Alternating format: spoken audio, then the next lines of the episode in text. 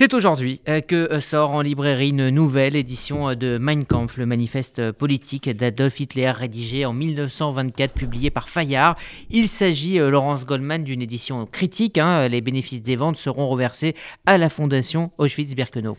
Oui, c'est l'aboutissement d'un projet d'une dizaine d'années pour cette maison d'édition qui a décidé d'intituler le livre Historiciser le mal, une édition critique de Mein Kampf. La diffusion se fera selon des modalités rarement vues, à savoir uniquement chez les détaillants qui prendront l'initiative de le commander. Les détaillants, bien sûr, ce sont les libraires. Le prix de l'ouvrage est d'ailleurs très élevé, 100 euros, ce qui, selon l'éditeur, devrait limiter le nombre de lecteurs. Rédigé par Hitler entre 1924 et 1925, alors que le chef du parti nazi, le NSDAP, purge une peine de prison après l'échec d'un putsch, Mein Kampf fait le long manifeste, abject et délirant, de celui qui, de marginal, se hissera au pouvoir par les urnes en 1933, avant d'engager son pays dans une guerre mondiale et l'extermination des Juifs d'Europe. Adolf Hitler y revient sur son parcours, il y expose sa vision en lançant de violentes et fanatiques imprécations contre ceux qu'il désigne comme les ennemis de l'Allemagne, à commencer par les Juifs. Fayard a confié ce texte réputé difficile à un traducteur renommé, Olivier Manoni, qui a travaillé sur des auteurs comme Sigmund Freud, Stefan Zweig ou Frank Casca. Le volume, le volume atteindra 1000 pages, dont un tiers pour le texte original et deux tiers pour l'appareil critique. Un comité d'historiens dirigé par Florent Braillard a traduit, adapté et prolongé les 3000 notes de l'édition allemande et rédigé une introduction générale et 27 introductions de chapitres. À noter que ce projet a reçu le soutien de Serge Klarsfeld, l'avocat et historien, souligne le bouclier protecteur et la rambarde de notes que constituent les commentaires, aussi volumineux que le texte lui-même. Et pour en parler, nous sommes en compagnie de euh, Lionel Chapoutot, historien spécialiste d'histoire contemporaine du euh, nazisme et de l'Allemagne. Bonjour Johan Chapoutot. Bonjour. Vous êtes l'un de ceux qui émettaient des réserves à propos de cette publication de Mein Kampf par les éditions Fayard. Vous avez d'ailleurs refusé de travailler sur cette publication.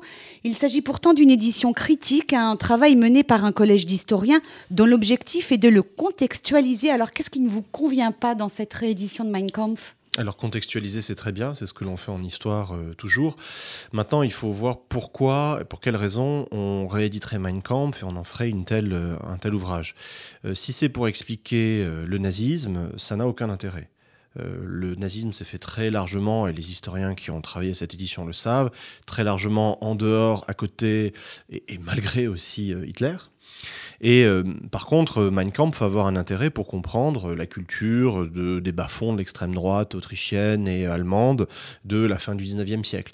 Mais son intérêt relativement au nazisme est, très faible parce qu'il a été massivement diffusé, mais très peu lu et en tout cas très peu utilisé par ceux qui concrètement ont pensé et ont fait le nazisme, ces intellectuels d'action qu'on trouvait à l'université, chez les médecins, dans la police, euh, dans euh, les stratèges du parti, et qui, eux, effectivement, ont fait ce, travail d'élaboration doctrinale et de mise en œuvre pratique des euh, politiques nazies. D'ailleurs, euh, à ce sujet-là, euh, Léon Poliakov et Joseph Wolff, dès les années 60, avaient eu l'idée de publier plusieurs volumes d'anthologie de ces véritables penseurs et acteurs du nazisme, alors qu'Hitler, au fond, euh, était présenté comme central, mais était, à, vrai dire, très marginal.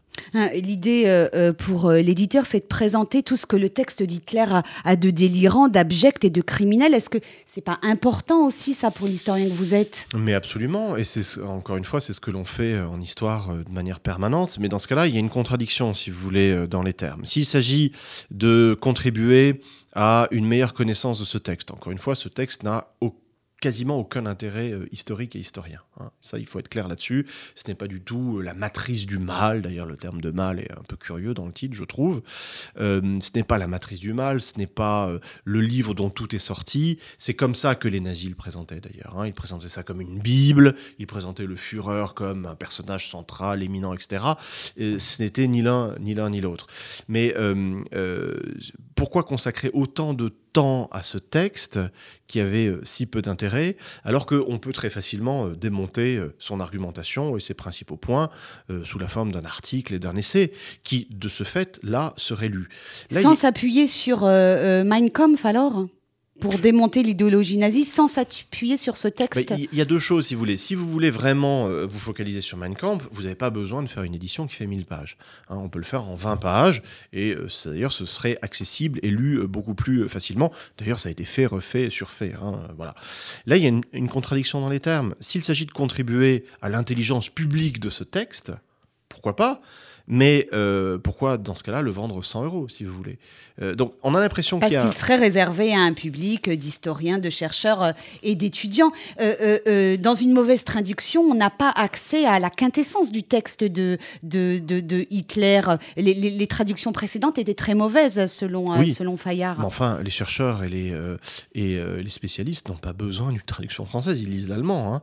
Donc, d'une part, ils ont accès au texte, et d'autre part, ils ont accès à l'édition critique qui a été publiée par nos collègues allemands de l'Institut für Zeitgeschichte à Munich.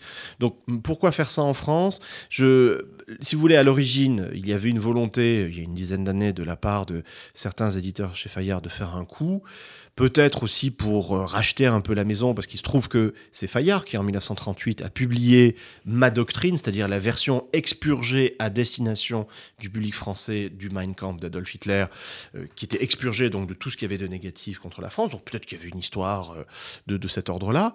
Mais comme ça avait été dénoncé à cette époque comme étant un coup, eh bien, l'éditeur a fait machine arrière et a pris la très sage décision de diffuser le, livre hors office c'est-à-dire uniquement sur commande, et euh, par ailleurs de, faire, euh, comment dire, une, de ne pas faire apparaître en gros euh, le, le, titre et puis le, nom de l'auteur. C'était un petit peu ce qui nous dérangeait il y a quelques années, hein, cette idée que, en plus de tout ce que l'on trouve en librairie, on trouverait des piles de Mein Kampf d'Adolf Hitler. Là, ça nous donnait la nausée parce que euh, on trouvait que l'espace euh, public et éditorial était déjà quand même bien saturé de, euh, de littérature nauséabonde. On n'avait pas en plus besoin de remettre un Hitler là-dessus. Alors, on trouve Mein Kampf sur Internet, paraît-il, en, un clic. Est-ce que en ne republiant pas Mein Kampf, en ne l'expliquant pas, en ne le recontextualisant pas comme Fayard euh, dit euh, le faire aujourd'hui, on, ne laisserait pas un mythe peut-être sacré aux yeux de certains, nostalgiques du Troisième Reich, perdurer, alors que là on le présenterait pour ce qu'il était vraiment, hein, pour montrer véritablement qui était Hitler, ce personnage démoniaque, fou, délirant, avec la pensée qui partait un peu dans tous les sens. C'est pas important ça aussi de le, dire, de le faire? Certes, mais on peut le faire en deux pages et, et on n'a pas besoin de mille pages pour ça, si vous voulez. et encore une fois, quel est le but? Est-ce que le but, c'est de, connaître et de comprendre le nazisme? Ça, c'est très bien. Déjà, il y a une très abondante bibliographie là-dessus. Les historiens qui ont travaillé là-dessus, c'est très accessible en français, soit de la part d'historiens français, soit d'historiens étrangers euh, traduits. Et si on veut comprendre l'idéologie nazie ou la culture nazie ou cet univers mental très euh, spécifique qui a euh, créé les conditions de possibilité de l'assassinat de masse, dans ce cas-là, c'est pas Hitler qu'il faut lire, parce qu'il parle pas du tout de ça dans Mein Kampf.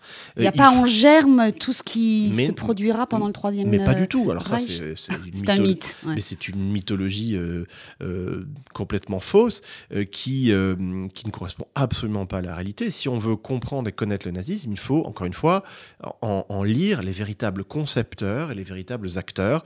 Ce, dont je vous parlais, les policiers, les médecins, les universitaires, les scientifiques, les diplomates qui ont concrètement travaillé euh, au crime sur une large échelle pendant, euh, pendant euh, plus d'une plus d'une dizaine d'années. C'est pas chez Hitler qu'on trouve cela. Moi, ce dont j'ai peur, si vous voulez, c'est que en parlant, bah, comme on le fait encore aujourd'hui, en parlant autant d'Hitler, autant de Mein Kampf, au fond, on tombe dans le panneau gigantesque que les nazis nous ont préparé. Euh, que la propagande nazie nous a préparé. C'est-à-dire Hitler, ce génie qui a accouché, euh, peut-être un peu fou, enfin ce génie du mal qui a accouché de la Bible, du crime. Ce n'était absolument pas ça. C'était véritablement la mythologie que les nazis ont, ont, créée. Et moi, je déplore effectivement, malgré toutes les précautions très justes de l'éditeur qui a tiré parti des critiques qui avaient été opposées il y a quelques années, je déplore un peu le titre, Historiciser le mal, Curieux titre, historiciser bien sûr, ça c'est la, mission de l'historien, de remettre en contexte, comme vous le disiez, de développer une critique interne, externe, etc. Mais pourquoi le mal? Là aussi on tombe dans le panneau de la mythologie nazie. Le mal ce n'est pas une catégorie historique et historienne. Le mal c'est une catégorie... un jugement moral. C'est une catégorie théologique, c'est une catégorie de la philosophie éthique. En histoire, il n'y a pas de mal, il y a des actes mauvais, il y a des crimes. Donc historiciser les crimes, pourquoi pas? Mais encore une fois, c'est pas forcément dans Mein Kampf qu'on le fait le mieux.